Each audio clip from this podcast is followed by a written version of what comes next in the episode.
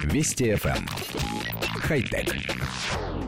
Здравствуйте, с вами Николай Гринько.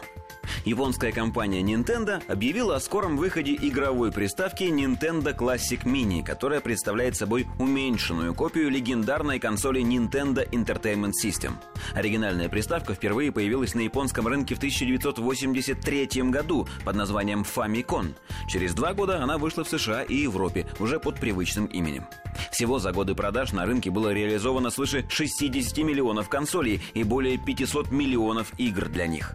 Представленная японской компанией «Реплика» практически полностью воспроизводит дизайн оригинальной приставки, отличаясь при этом гораздо более скромными габаритами. Для подключения консоли к телевизору используется интерфейс HDMI, а питание осуществляется через порт USB. В отличие от старой модели, новая консоль не предусматривает использование картриджей с играми. На ней по умолчанию установлено 30 известных игр, включая Super Mario Bros., Metroid, Donkey Kong, Pac-Man и другие. Старт продаж новой приставки намечен на 11 ноября. Стоимость консоли составит 60 долларов. Коллектив редакции нашей программы напоминает, что в нашей стране консоль была представлена в виде неофициальной копии под названием Dendy, которая также имела огромную популярность. Однако возрождение приставки все равно выглядит немного странным. Люди, еще помнящие классические 8-битные игры, давно выросли и вряд ли заинтересуются новинкой.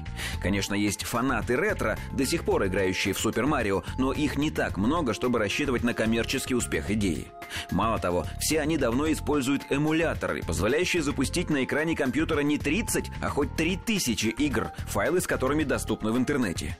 Вообще, по нашему мнению, Nintendo придерживается довольно странной политики. Имея в арсенале огромные ресурсы и массу наработок, компания долгое время игнорировала, например, мобильные платформы, отстав от конкурентов минимум на 10 лет. Недавний ошеломительный успех их игры Pokemon Go доказывает, что создавать игры для телефонов им следовало давно, не теряя времени и прибыли.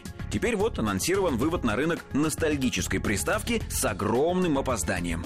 По крайней мере, у нас в редакции ни один человек не жаждет ее приобрести. Хотя... Вести FM. Эм.